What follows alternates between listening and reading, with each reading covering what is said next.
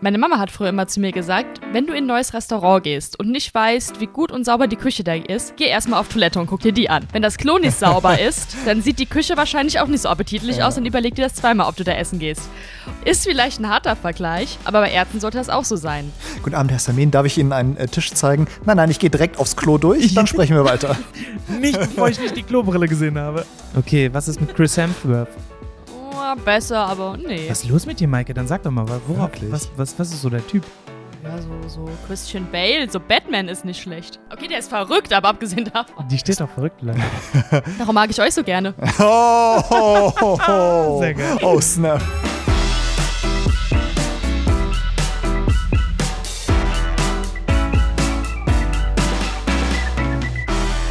Endlich wieder Freitag. Willkommen beim Petcast. Heute reden wir wieder über ein sehr, sehr spannendes Thema. Aber vorher begrüße ich mal Massi und Maike. Hi. Moin. Hi Karim, hi Massi. Na, wie geht's euch? Ja, sehr gut. wow, das kam krass. ja, sehr gut. Ja, super. Ja, anstrengende Woche, viel los in der Praxis, aber alles ist gut. Den Tierchen geht's gut, der Igel ist fit, die Blutegel haben gestern endlich mal gefuttert. Ich habe also, das Video gesehen. Alles das habe ich gesehen, das ist total abgefallen. Das ist krass, oder? Das sah total creepy Mit den aus. Zähnen, dass man die mal so sieht. Ja, das sieht aus wie, kennt ihr Dune, der Wüstenplanet? Diese, diese, ja, diese Sandwürmer, ja. so irgendwie mit so, das ist total oh abgefahren. Bevor ich es vergesse, ähm, äh, hat jetzt nichts mit Blutegeln zu tun, aber wir müssen uns bei unserem Sponsor bedanken. Und zwar, oh mein äh, Gott, wie kommst du auf diese Überleitung? Apropos Blutsauger. Nein, liebe Megazone Nord, ich mache, ich mache nur Spaß. Ihr, ihr, versteht den Spaß. Ich weiß, dass ihr seid cool drauf. Ähm, auch diese Folge wird wieder unterstützt von Megazone Nord. Und äh, wenn ihr für eure Blutsauger was braucht, nein, wenn ihr für eure Haustiere ein bisschen Equipment braucht, dann äh, schaut doch mal vorbei, megazoo-nord.de. Wir verlinken das Ganze in den Show Notes. Und vielen Dank für die Unterstützung. So, äh, Blutsauger ist aber tatsächlich irgendwie eine, eine halb gute Überleitung, weil das. Oh, das finde ich jetzt auch fies, Karin. aber es wird ja häufig vorgeworfen, äh, die Tierärztinnen und Tierärzte, die wollen nur das Geld ran, das sind voll die Blutsauger. So, und heute wollen wir mal ein bisschen mit diesen Klischees aufräumen und wir wollen darüber sprechen, wie man auf der einen Seite eine gute Tierärztin und einen guten Tierarzt findet und auf der anderen Seite eine gute Tiertrainerin, einen guten Tiertrainer, Hundetrainerin, Hundetrainer. Verhaltenstherapeuten. Verhaltenstherapeuten, genau. Es geht ja auch darum, dass man ja natürlich ich meine, wir gehen ja jetzt nicht irgendwie mit äh, einem, einer kaputten Schuhsohle hin und wollen es repariert haben. Da geht es um unsere Tiere, die lieben wir wie unsere Kinder. Wir wollen, dass wir mit genau derselben Liebe natürlich, äh, mit der wir da hingehen, dass wir genau diese entgegenbekommen und dass es den Tierärztinnen und den Verhaltenstherapeutinnen genauso wichtig ist wie uns. Und ähm, auf deren sachkundige Meinung müssen wir uns verlassen können und es ist nicht immer einfach. Weil, wie bei jeder Expertenrunde, da fragst du fünf Experten, hast fünf, zehn verschiedene Meinungen am Ende des Tages. Und das, da die Spreu vom Weizen zu trennen, weil in jedem Berufszweig gibt es gute, sehr gute und weniger gute natürlich. Und da wollen wir mal darüber sprechen, wie man für sich selbst ein gutes Gefühl schafft, den richtigen Ansprechpartner zu finden, die richtige Ansprechpartnerin. Und ich freue mich auf jeden Fall sehr darüber. Ist ein sehr kontroverses Thema, aber ich glaube, mhm. ähm, dass wir da auf jeden Fall vielen ähm, vielleicht sogar auf den Schlips treten, aber dafür sind wir auch da. Genau, richtig. Ich ähm, habe das jetzt gerade, ähm, weil du gerade das sagtest, dass das unsere Babys sind, ich habe das jetzt bei meiner Tochter gemerkt. Wir wechseln jetzt zum dritten Mal oder so den Kinderarzt, weil ich da halt auch nicht zufrieden war. Und deshalb, ne, das ist so ein, so bei Tierärzten kenn, kannte ich das halt, da kann ich das ja irgendwie einschätzen, weil ich ja irgendwie selber aus, äh, in dem Bereich arbeite und ähm, bei Kinderärzten halt nicht. Und da habe ich mich mal wieder in diese Lage versetzen können, wie sich Hunde- oder Katzeneltern wahrscheinlich fühlen, wenn sie zu einem Kollegen oder zu einer Kollegin von uns kommen. Und das fand ich ein sehr so augenöffnenden Moment mal wieder. Ja, einige Sachen kann man ja auch sicherlich irgendwie schon pauschalisieren. Bei anderen ist das ja auch, wie bei dir jetzt vielleicht auch, das weiß ich nicht, aber persönliches Empfinden. Manche haben halt lieber einen Tierarzt, der zum Beispiel sehr klare Ansagen macht. Andere möchten lieber, dass ein bisschen vorsichtiger mit Worten beispielsweise umgegangen wird. Das hat ja auch viel mit dem eigenen Charakter zu tun. Definitiv. Ähm, wollen wir es so machen, dass wir reihum äh, Tipps geben und ähm, jeder irgendwie äh, zwei, zwei Tipps quasi raushaut und dann schauen wir mal, ob wir nicht irgendwie ein, äh, ja, eine, eine, gute Hilfestellung da zusammenbekommen. Äh, Maike, magst du anfangen? Hallo Mädchen, sorry, du bist. ja, Mädchen Alles klar. Wir, wir nehmen, so ein schönes Geschirr. Wir nehmen ja immer mit, äh, mit Video auf, während wir uns Tier Genau. unterhalten und sie dreht gerade die Kamera und Mädchen kommt ins Bild und legt sich jetzt gegen dich. Mega süß. Okay, hau raus. Ich musste ja auch erstmal drüber nachdenken, weil ich war natürlich auch früher mit meinen Hunden auch mal beim Tierarzt und mit meinen Wel- Wellensittichen auch, aber das ist natürlich eine an, ganz andere Position, wenn man selbst dann als Tierarzt arbeitet. Man macht sich da halt ziemlich wenig Gedanken, was man aber vielleicht mal machen sollte. Und das Erste, was mir eingefallen ist, ist, dass man sich vielleicht nicht nur den Tierarzt selbst anschaut, sondern das gesamte Praxisumfeld. Das heißt, wenn ich reinkomme, die Praxisräume, wie sehen die aus? Vor allem, wie sauber sind die Praxisräume? Wie werde ich empfangen? Wie ist die Dame, der Herr an der Anmeldung? Wie sind die tiermedizinischen Fachangestellten? Und wie ist das restliche Praxispersonal? Weil oft wird das viel zu fokussiert auf den Tierarzt oder die Tierärztin geschaut. Dabei sind die anderen im Team mindestens genauso wichtig und die vergisst man leider ab und zu mal. Und ich fand es immer ganz lustig. Meine Mama hat früher immer zu mir gesagt, wenn du in ein neues Restaurant gehst und nicht weißt, wie gut und sauber die Küche da ist, geh erstmal auf Toilette und guck dir die an. Oh. Wenn das Klo nicht sauber ist, dann sieht die Küche wahrscheinlich auch nicht so appetitlich aus und überleg dir das zweimal, ob du da essen gehst. Und Ja. ist vielleicht ein harter Vergleich, aber bei Ärzten sollte das auch so sein.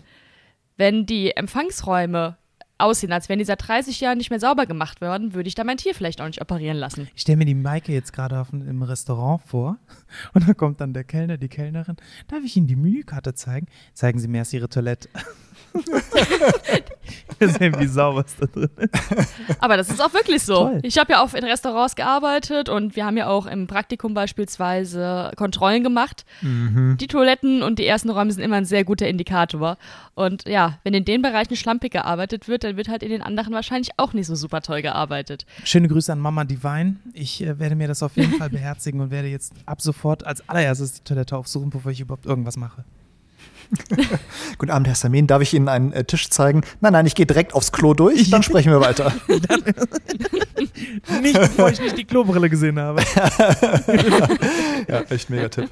Ja. Also ich, ich schließe mich dem Ja. kom komplett an, Maike, was du sagst. Äh, Gerade so TFAs sind in vielen Belangen einfach sehr viel wichtiger als wir irgendwie. Deshalb, ähm, ein guter Punkt.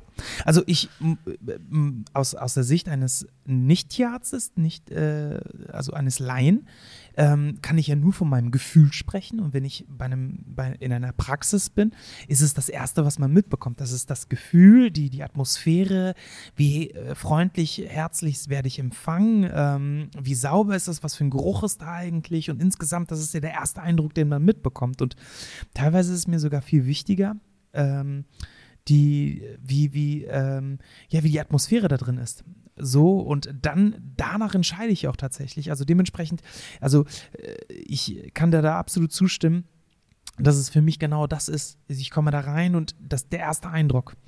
Was ist da für eine Atmosphäre? Wie werde ich empfangen? Wie sieht es dort drin aus? Wie riecht es? Wie, sieht, wie, wie sauber ist es dort? Das sind so die ersten Dinge. Das ist jetzt nicht, dass ich dann mit einer Lupe auf die Suche gehe, aber das ist der erste Eindruck. Das, den bekommt man innerhalb von fünf Sekunden und danach hat man ein Gefühl oder nicht. Ja, ich meine, wir sind immer noch in der Tierarztpraxis. Komplett hygienisch sauber wird es nicht sein im Warteraum. Da sind einfach Tiere, Ja. die Haare, dann hat es vielleicht mal geregnet, dann sind dreckige Schuhabdrücke, vor allem am Ende der Sprechstunde. Das meine ich damit nicht. Aber so eine, so eine Grundhygiene muss einfach herrschen. Und da hat man am meisten Zeit ja tatsächlich, wenn man im Wartezimmer sitzt, um sich darüber Gedanken zu machen. Da kann man das gut sehen. Dann würde ich schauen, was liegt da für Infomaterial beispielsweise rum? Weil viele Tierärzte haben ja auch beispielsweise Fernseher, wo so Filmchen gezeigt werden oder Broschüren rumliegen. Und wenn das moderne Sachen sind nach wissenschaftlichen Standards, kann ich auch davon ausgehen, dass sich der Tierarzt auch informiert und weiterbildet über moderne Vorgehensweisen. Dann habe ich auch gleich schon ein besseres Gefühl, weil ich weiß, okay, der ist motiviert, der beschäftigt sich damit und der will neue Sachen lernen. Und das finde ich auch immer ein sehr gutes Zeichen bei einem Arzt.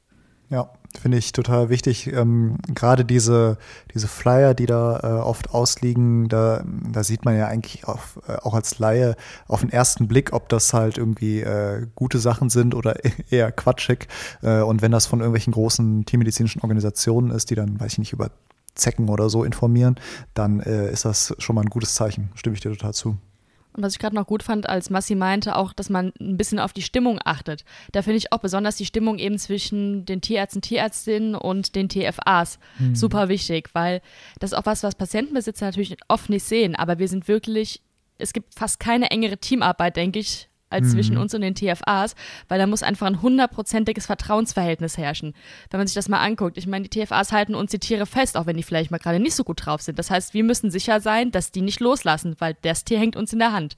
Und wenn da irgendwie so eine komische Stimmung ist, dann ist das erstens für uns nicht gut und zweitens für die Tiere nicht gut, weil die bekommen das ja auch mit, dass Voll. da irgendwie was los ist, dass da irgendwie Stress ist, dann sind die Tiere gestresst, das merkt Frauchen und Herrchen, dann sind die wieder gestresst, dann schaukelt sich das gegenseitig hoch. Also diese Grundstimmung ist nicht nur wichtig für den Besitzer, sondern auch für das Tier natürlich. Karim, was hast du für einen Punkt?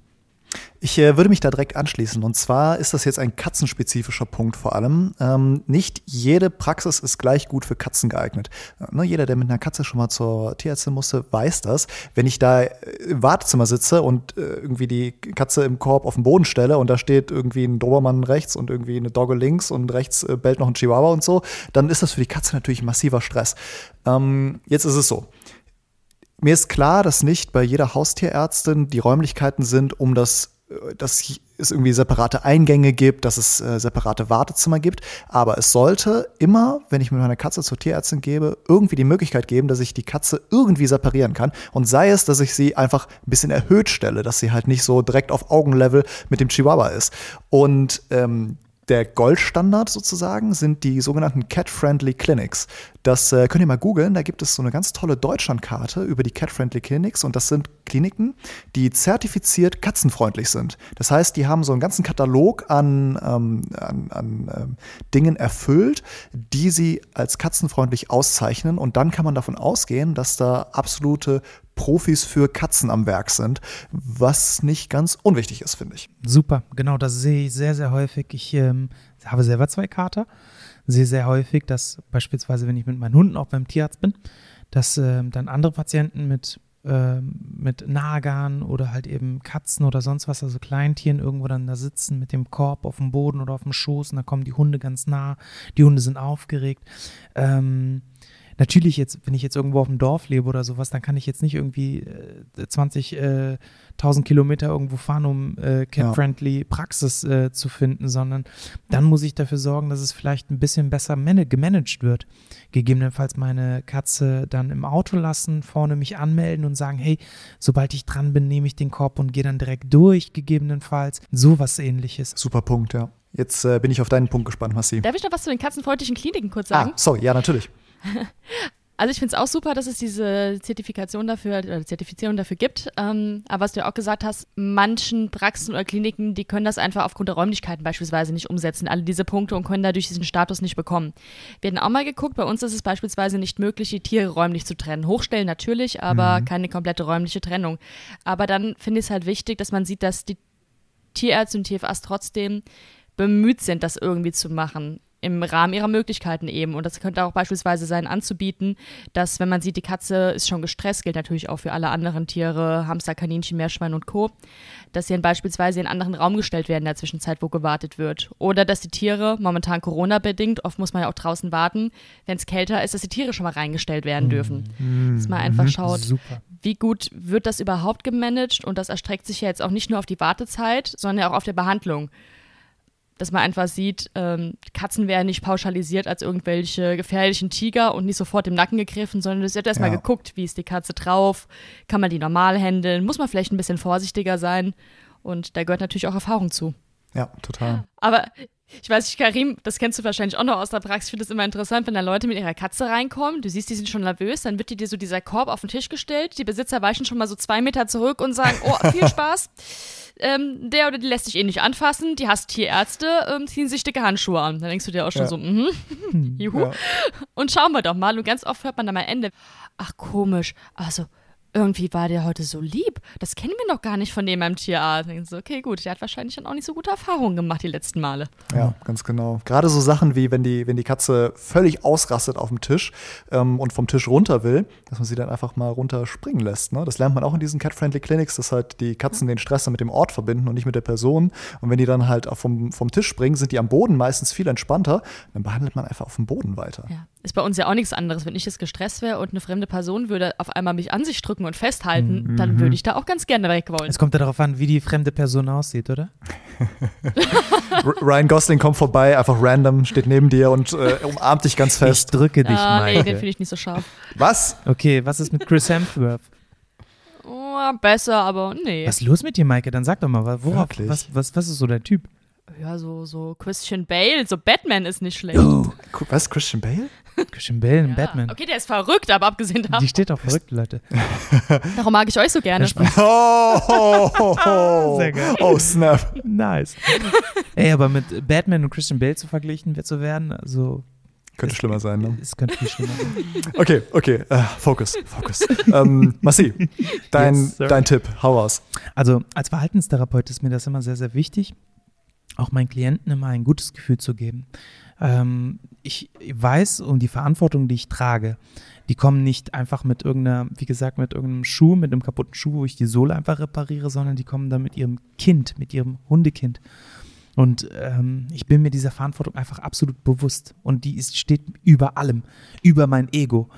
Das ist immer sehr wichtig. Ähm, das, was ich als ersten Punkt benenne, ist diese Arbeit. Ich weiß, dass die Menschen aus Verzweiflung zu mir kommen und nicht aus Lust und Laune. Und ich muss mir dieser Verantwortung einfach bewusst sein, dass ich diese, mh, diese Verzweiflung nicht ausnutze, um mich selbst zu verherrlichen. Ich bin, ich kann, och, machen Sie mal, kommen Sie, gib mal her. Ich darf die Probleme der Menschen nicht runterspielen, um mein eigenes Ego zu pushen. Das heißt also, für mich ist es sehr, sehr wichtig, weil ich auch in einer dadurch, dass wir in einer komplementären Beziehung zu meinen Klienten stehen, also Verhaltenstherapeutinnen zu den Klienten, das ist eine komplementäre Beziehung. Und ich darf nicht in dieser Form meine Macht ausspielen und ausüben in der Form, dass ich die halt eben herunterbuttere und von oben herab. Ich muss den Fall ernst nehmen, ich muss äh, mein Ego zurückstellen. Ähm, und damit meine ich, weil das ist, ein, also mein erster Punkt ist, stell dein Ego zurück. Dein Ego steht nicht über dem Tier, über das Wohl des Tieres. Ähm, und das ist für mich mein erster Punkt. Aber das ist ein Überbegriff für viele Kleinigkeiten, wie beispielsweise, dass ich halt eben auch von oben herab das Problem meiner Klienten niederrede. Sag, ah, das ist doch nicht so schlimm, du kannst doch nichts hier, ne, mach mal jetzt mal. Oder gegebenenfalls sogar, dass ich deren Sorgen und Leid nicht aus meiner Warte sehe und sage, ah, wenn du wüsstest, ist doch nicht so schlimm, sondern dass ich das aus deren Position sehe und für sie ist das nun mal schlimm.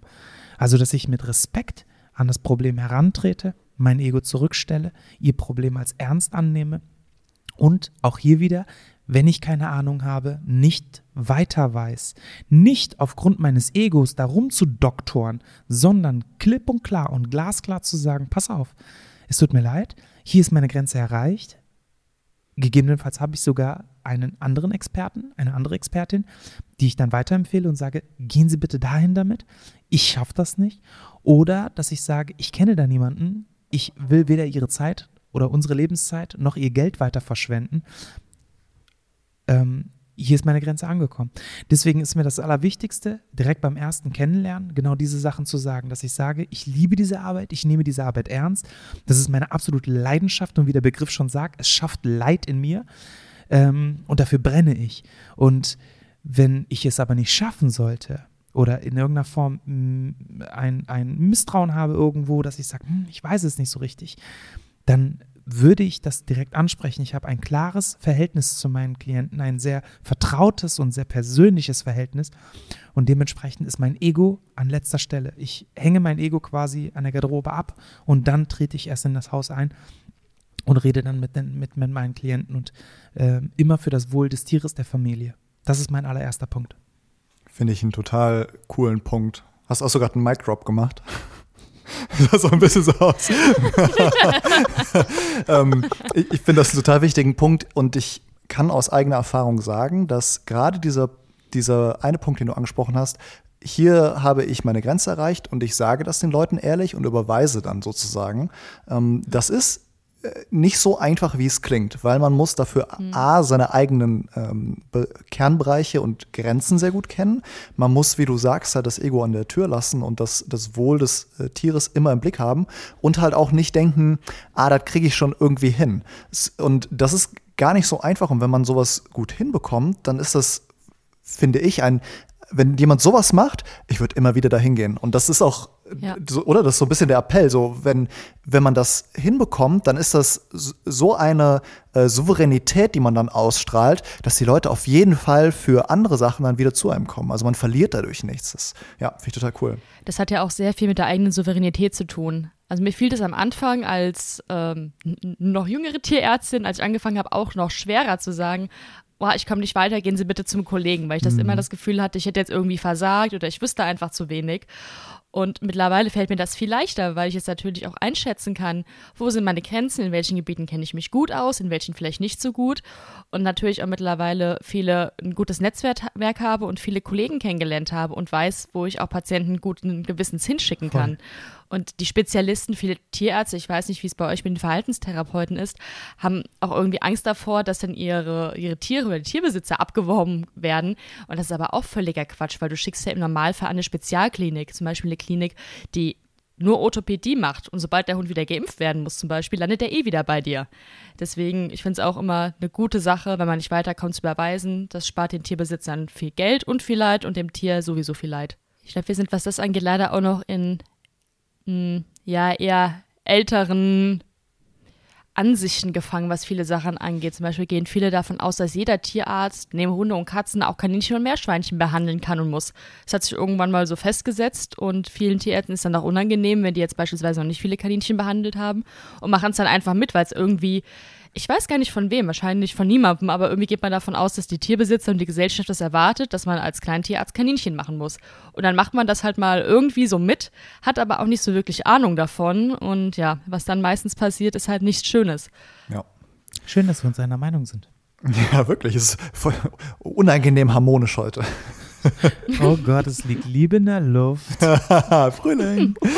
Okay, Maike, heraus, dein nächster Punkt. Mein nächster Punkt ist eigentlich genau dieser Punkt, nur noch ein bisschen weiter ausgeführt. Und zwar erkenne ich meiner Meinung nach einen guten Tierarzt, eine gute Tierärztin daran, dass er oder sie ehrlich und transparent mit mir umgehen. Und das hat halt viele Punkte. Einmal das, was wir gerade angesprochen haben, dass man sagt, wenn man nicht weiterkommt und dann auch gutes, guten Gewissens überweisen kann und der Tierarzt, die Tierärztin am besten auch noch einen guten Ansprechpartner hat, wo er mich hinschicken kann und ich nicht da selber noch irgendwie recherchieren muss oder googeln oder wie auch immer. Ich habe auch noch ein ganz gutes Beispiel, wie man das auch mit der Humanmedizin mal vergleichen kann. Vor ein paar Jahren bin ich im Urlaub, ausnahmsweise mal nicht bei der Arbeit, von einem Affen in Vietnam angegriffen worden, der mich schwer verletzt hat an der Boah. rechten Hand. Krass. Äh, kannst du ganz kurz erzählen, wie das, wie das passiert ist? Ich bin da rumgelaufen mit meinem damaligen Freund. Es waren sehr viele Jungaffenkinder unterwegs. Also da laufen, wer schon mal da war, generell in Südostasien laufen ja teilweise so hunderte von Affen rum.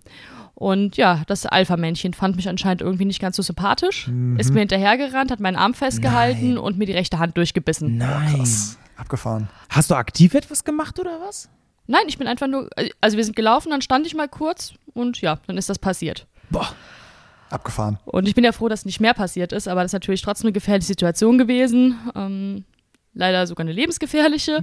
Oh. Und aber das haben die alles super gemacht da in Vietnam, die Ärzte auch. Aber dann musste ich ja natürlich trotzdem im Anschluss, als ich wieder in Deutschland war, zu einem Spezialisten für Tropenkrankheiten.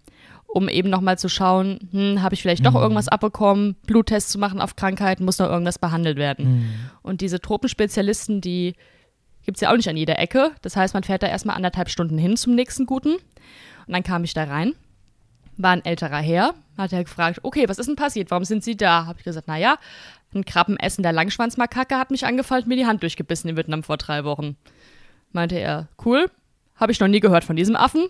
Ich schau mal. Dann war er zehn Minuten weg, kommt wieder und hat einen riesen Stapel an Literatur dabei, Ach, irgendwie krass. 10, 15 fette Bücher, legt mir die Hälfte hin, nimmt sich die Hälfte und sagt, okay, wir suchen jetzt mal durch, was die Biester alles so übertragen können. Boah, geil. Krass. Und ja, genau. Und mein erster Impuls war aber damals noch, oh Mann, ey, jetzt fährst du anderthalb Stunden zu einem Und Spezialisten, der nicht mehr weiß, was das für ein Affe ist. Genau. Und jetzt musst du selber noch nachsuchen. Und im Nachhinein denke ich, was ein guter Arzt das Boah, einfach ist, der sich wirklich. wirklich damit Wirklich, beschäftigt. mega. Und nicht einfach sagt, ja, ja, Affe, dann gucken wir mal hier äh, irgendwie wegen Tollwut. Super. Und genauso erwarte ich das auch von Tierärzten und Tierärztinnen. Toll. Wenn ich was nicht weiß, gucke ich in dem Buch nach. Wenn ich die Dosierung nicht weiß, gucke ich irgendwo nach. Und am Anfang, ich weiß nicht, wie es dir ging, Karin, da war mir das auch super peinlich, wenn ich irgendwas nachschauen musste. Und dann habe ich immer zu den Besitzern gesagt, oh, ich bin gleich wieder da, ich muss mal kurz weg. Dann bin ich rausgelaufen, Ja. habe schnell im Buch nachgeguckt, bin wieder reingelaufen. ja. Und dann dachte ich irgendwann, was für ein Blödsinn. Kein Mensch kann erwarten, dass wir jede Krankheit und jede Therapie zu jeder Tierart kennen können. Ja. Wie soll das gehen eigentlich? Das heißt, jetzt packe ich genau wie der Arzt damals einfach die Bücher vor den Leuten aus und sage, okay, Moment, ich muss mal reinschauen. Gucken Sie mal, die Milbe sieht aus wie die Milbe auf Ihrem Hamster, das behandeln wir jetzt so und so. Super. Ich fände das auch ein bisschen komisch. Stell dir mal vor, ich komme dahin zu dir jetzt, ich stell dir eine Frage und du so, ein Augenblick. Dann gehst du raus und dann kommst du mit der Frage, mit der Antwort wieder zurück. Ich, wo war sie? Hat sie es gerade gegoogelt oder was?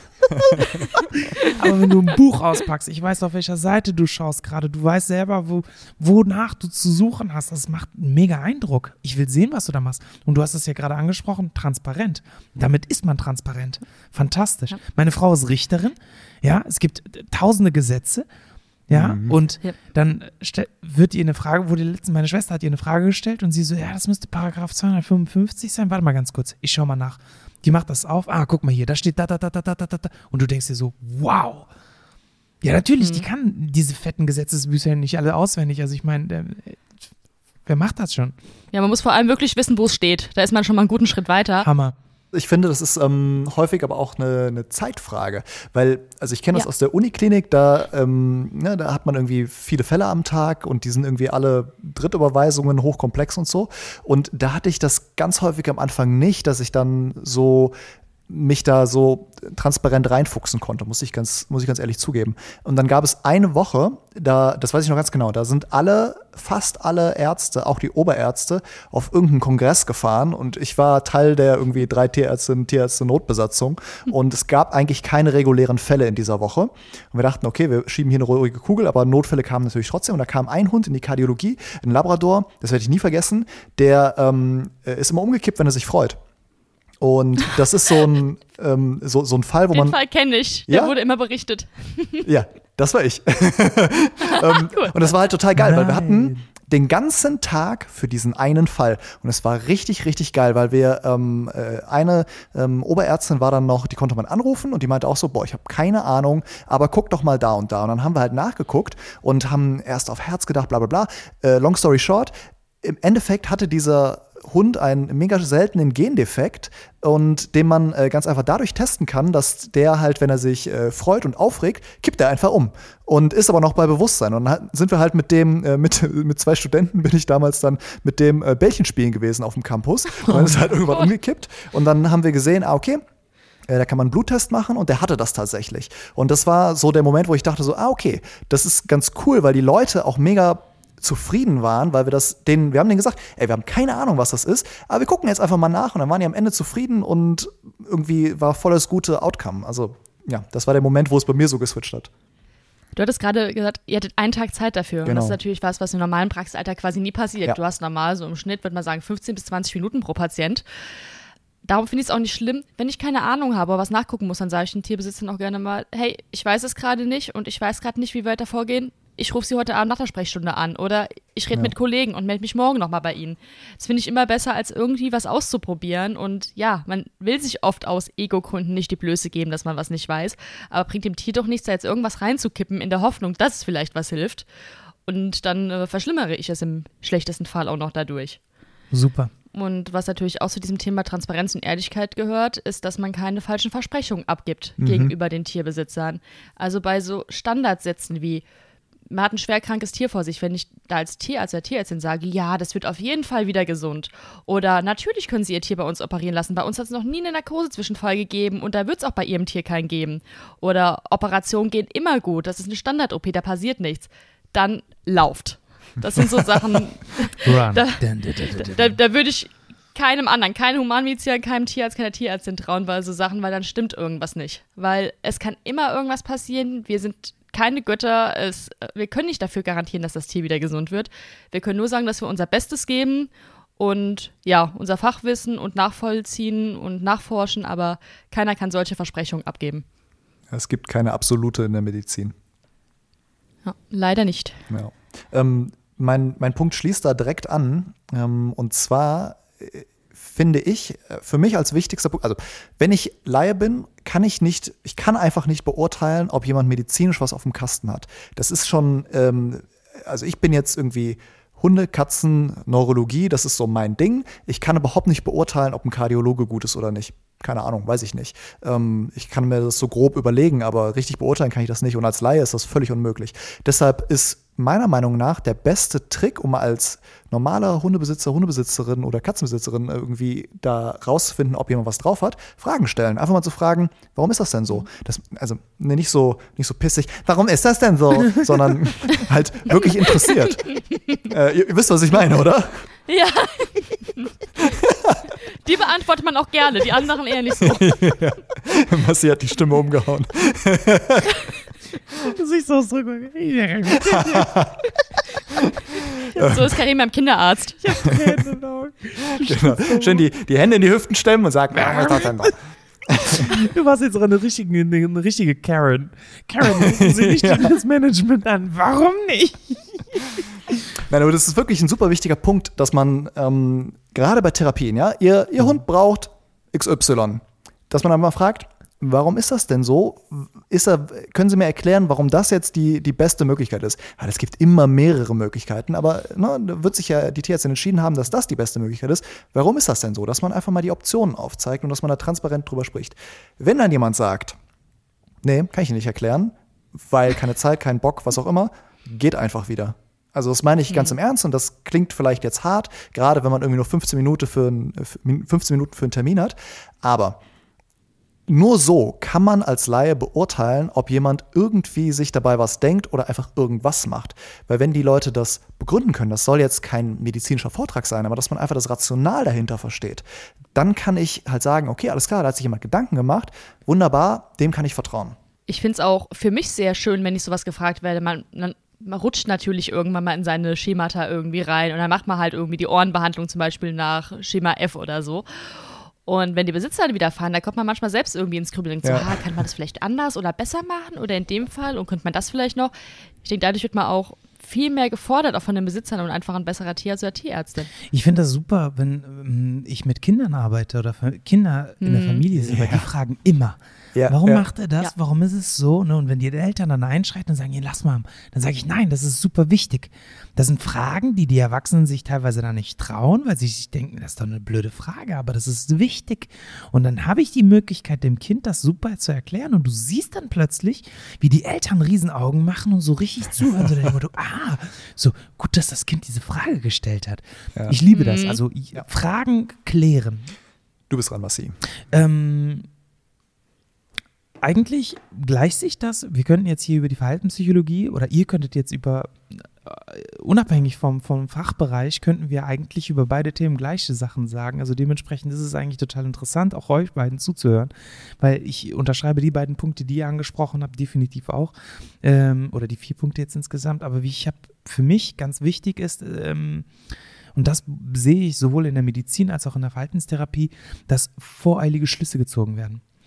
Also ich, ja. ich persönlich, ich, ich ähm, gehe immer auf äh, Detektivarbeit. Ich bin so ein bisschen wie Detektiv Con. Ich gehe dann dem Problem richtig schön auf den Zahn. Ich fühle dann richtig, gucke und setze die Puzzleteile zusammen. Ich sage meinen Klienten immer, ich habe hier gerade zwei Stunden mit ihnen Zeit. Sie haben das Problem vielleicht seit drei, vier, fünf Jahren. Sie haben diesen Hund seit dieser Zeit. Sie wissen um ihr Leben, um ihren Alltag, um den Hund, um die ganzen Erfahrungen, die sie gesammelt haben, um die Stärken und Schwächen ihres Hundes und von ihnen selbst. Ich habe zwei Stunden dafür Zeit, um all das zu erfahren, das Richtige zu erfahren und das wie ein Puzzlestück zusammenzusetzen, um ein Gesamtbild zu bekommen.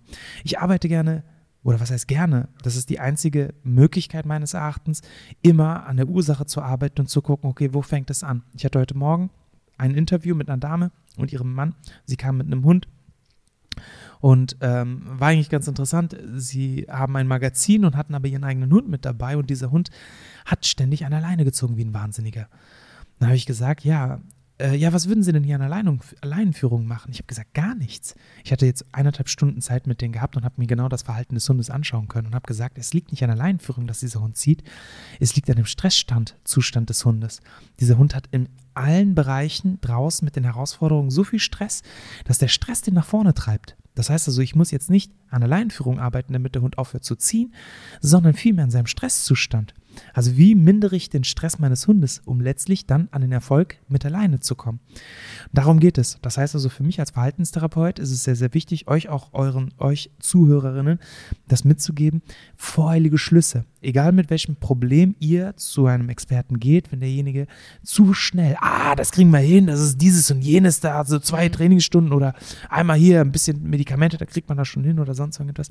Also das ist eine absolute Katastrophe und dementsprechend ist mir sehr, sehr wichtig, auch an euch Zuhörerinnen jetzt zu appellieren.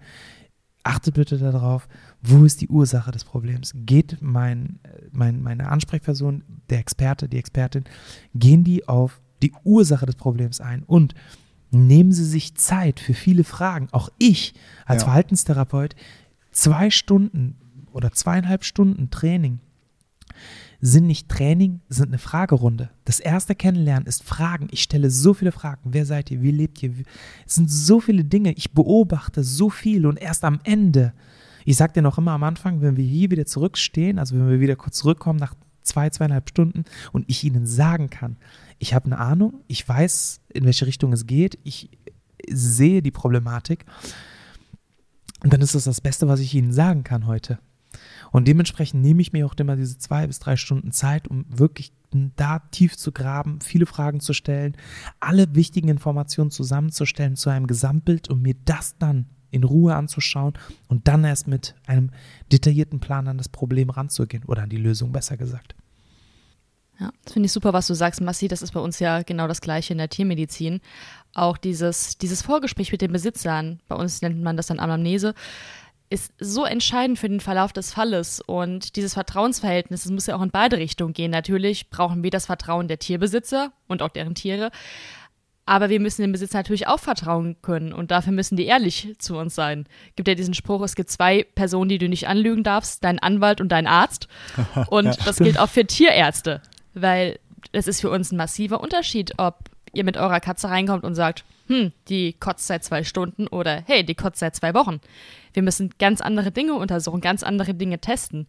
Und wenn wir natürlich in eine falsche Richtung geleitet werden, dann werden wir auch nicht auf das gewünschte Ergebnis kommen oder zumindest nicht so schnell und es dauert viel länger und es wird viel teurer. Das ist ja so ein bisschen, ähm, ich, ich lerne hier gerade, dass ähm, diese ganzen Punkte, die wir ansprechen, wie du gesagt hast, Marseille einfach universell anwendbar sind auf irgendwie, wenn es um, um Tiere geht, egal jetzt ob äh, Verhaltenstherapie oder Medizin oder was auch immer. Und ähm, ich, ich, ich würde da so weit gehen, äh, zu sagen, als, als Appell jetzt an, an die ZuhörerInnen da draußen, ähm, wenn ihr mit eurem Tier irgendwo hingeht und der Tierarzt, die Tierärztin erstmal, weiß ich nicht, sehr viel Zeit in euren Augen darauf verwendet, so Dinge, die gar nichts mit der Krankheit zu tun haben, abzufragen, dann ist das eine gute Sache. Ne, wenn dann, äh, also wir haben normalerweise so ein Computerprogramm und da trägt man halt bei der Erstvorstellung allen möglichen Kram ein und wirklich seitenweise Stuff wird da abgefragt. Das ist aber super wichtig, weil man dann später vielleicht merkt, ah, okay, ähm, vielleicht geht, entwickelt sich der Fall irgendwie in die Richtung, vielleicht kann da eine Ursache liegen und dann brauchen wir noch irgendwie die Information, ob denn der Hund schon mal im Ausland war. Mag jetzt erstmal gar nichts mit, der, ähm, mit dem Problem zu tun haben, wird aber später nochmal relevant. So, und diese ganzen Fragen, dass man da so ein bisschen Geduld hat und das eher positiv findet, das äh, finde ich ist ein guter Appell. Aber das ist doch so oft, dass wir irgendwie an Sachen rumdoktoren, nicht drauf kommen, finden nichts, keine Ahnung, was los. Dann ist es doch so eine kleine Information, die dann irgendwie die Lösung Voll. ist am Ende. Deswegen wirklich, liebe Zuhörer, liebe Tierbesitzer, sagt einfach die Wahrheit und erzählt uns ruhig viel, aber Ihr müsst euch nicht schämen für gar nichts. Ja. Also ich muss es wissen, wenn der Hund irgendwie zufällig ganz gerne Unterwäsche oder Kondome frisst, weil dann weiß ich, dass er vielleicht einen Fremdkörper hat. O oder an den, am Haschbrownie genascht hat oder so. Oder es hatten wir auch schon alles. Und natürlich, ich verstehe es auch, dass es in dem Moment ein bisschen peinlich ist, aber glaubt uns, wir haben schon alles gehört und alles gesehen. Es ist nicht peinlich. Wir freuen uns, dass wir eine Lösung haben und eurem Tier dann schnell helfen können. ja, wirklich, ja. So, ihr Lieben, ähm, jeder von uns hatte zwei Punkte. Ich glaube, wir könnten auch zehn Punkte aufzählen und wir wären immer mhm. noch nicht mhm. fertig. Und ich glaube auch, wir könnten jetzt wirklich berufsunabhängig diese Punkte aufzählen. Und ich glaube, mhm. es zählt ja. überall. Egal in welcher Hinsicht, es geht immer genau um diese Sachen. Ich finde das schön, dass wir einer Meinung sind. Ich finde das toll. Also ich habe jetzt schon, ich meine, ich beid, euch beide mag ich sowieso sehr gerne, aber jetzt habe ich sogar so ein vertrautes Gefühl, dass ich am liebsten jetzt irgendwie mit meinem Tier noch, noch zu euch fahren würde. Einfach so. Einfach so. so, habt ihr Bock auf ein Spiel, Leute? Yes. Das Spiel heißt das unnötig komplizierte Hundespiel. Jeder Mitspieler hat zwei Würfel. Es wird reihum gewürfelt. In einer Liste steht hinter jeder Zahl ein Begriff und in Klammern die Aktion, in der sie aufgeführt werden muss. Die anderen beiden Mitspieler müssen dann erraten, wie bei Activity beispielsweise. Ähm, ihr, ihr kennt doch Activity, oder? Klar. Mega geil. Oh Vor ja. allen Dingen an Weihnachten mit der Familie ist immer so lustig. Vor allen Dingen, wenn meine Mutter was macht, regt sich mein Vater über sie auf. es, Nach dem sechsten Eierlikör. ja, bring so. more eggnog. ja, genau. Wer den Begriff zuerst errät, bekommt einen Punkt. Es werden zwei Runden gespielt, also insgesamt sechs Begriffe. wer, wer fängt an, Massi? Hm, die Dame. Achso, können wir nur noch ganz kurz mal, äh, f- weil ich das von Activity schon kenne, äh, ist, da steht ja, dass, äh, dass man ähm, äh, das mit einem Begriff um, äh, äh, umschreiben soll, ne? Äh, nee, mit, mit einem Wort beschreiben soll. S- Zählen da Kompositwörter, also so zusammengesetzte? Hunderasse? Oder ist das, äh, ist Hunderasse ja, ein Wort? doch, zählt. Das ist doch ein Wort. Okay, cool, alles klar, gut. Dann äh, go. Äh, Michael? Würfel. Ja, super. Ich sehe hier schon, dass ich ein paar von den Sachen nicht mal kenne. das wird ja gut. Okay, dann würfel ich mal eine Runde. Gut, okay, los geht's. Man kann es essen und es ist nicht feucht. Trockenfutter. Yep, Wup, wup. für Karim. Das war doch einfach. Es war zu einfach. Ich habe so kryptisch nachgedacht. Ich dachte so, warte mal, es muss doch noch irgendwie was Schwereres sein. Ich habe auch kurz überlegt, ob es noch komplizierter wird. Okay, ich, ähm, Ockhams Rasiermesser, immer das Einfachste nehmen. Genau. Gut, ich äh, habe gewürfelt. Ja, ähm, okay, alles klar. Seid ihr bereit? Eine Modehunderasse mit einer speziellen Frisur. Pudel. Ja, Mann. Wow, Punkt für Massi. sehr gut. Sehr geil. Ich war schon wieder beim Chihuahua. Oder Chihuahua. Chihuahua. Ey, Leute, das war so geil einfach. Das war so cool. Aber der hatte Baseballkappe auf, da sieht man die Frisur natürlich nicht so gut. Wer nicht weiß, wovon wir reden, äh, muss mal auf unseren Instagram-Kanal gucken. Da Boah, wir das ist so verlinkt. geil gewesen. So, genau das habe ich mir vorgestellt. Genau, das, genau so. Hab gleich für unseren so eine Kette Diese gekauft. Mal Gang. gucken, ob man es fotografieren lässt. Teil dieser Gang sein. So, ich äh, als Spielmacher darf ich sogar hier mitmachen. Oh, das ist schwer. Hm. Ich darf es nur mit einem Wort beschreiben. Mir fällt es immer schwer, wenn ich begrenzt werde in meiner Wortwahl. Hm. Ach, wirklich. Man sonst gar nicht, Massi. Okay. Schlitten. Husky. Husky. Hm, Maike war schneller. Ja, Maike war schneller. nicht schlecht, nicht schlecht, okay. Also 1-1-1 steht es, oder? 111, ja. Gut, dann bin ich, glaube ich, wieder dran mit Würfeln. Gut, ich beschreibe auch wieder was.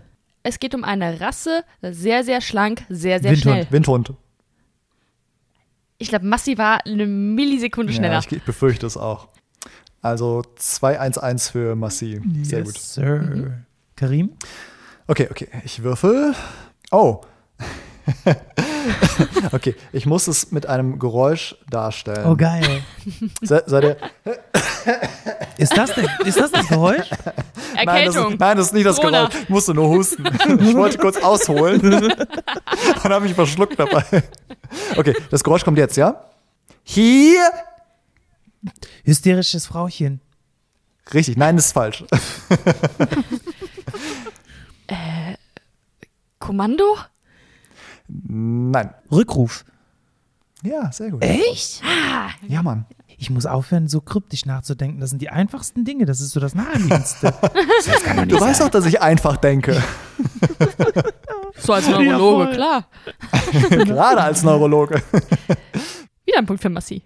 3-1-1. Oh, krass. Okay, okay. Oh, oh. Massi hat eh schon gewonnen, oder? Ja, aber wir kommen in den letzten nur noch noch aus. um Oh. den letzten Platz, Karim. Oh, ich muss Ja. es darstellen. Oh ja, Okay, schön beobachten, okay, du hast Leute? keine Hand frei. Doch. Pass auf. Schön beobachten, okay? Apportieren. Apportieren. Ja, Karim war schneller. Massi hat sein Mikro zwischen die Zähne genommen und ist durchs Bild gehüpft. Sehr gut. Okay, alles klar. Oh, Damit warte äh, eine Sekunde, ich krieg gerade von meinem Lieblingsnachbarn Essen gebracht. Sekunde. Ich will den auch haben. Kann er nicht bei mir vorbei? Warum bringt er uns kein Essen? Wirklich so. Nur weil wir irgendwie in einer anderen Stadt wohnen. Das ist der Lieblingsnachbar. Heißt äh, auch äh, Foodora bei uns. Oh, die besten Nachbarn der Welt. Zeig mal, was also ich bin echt denn? dankbar, weil ähm, es gibt philippinische Suppe mit Reis. Ach Oh so, Mann, ich will auch was davon. Ich hab voll Alter. Hunger.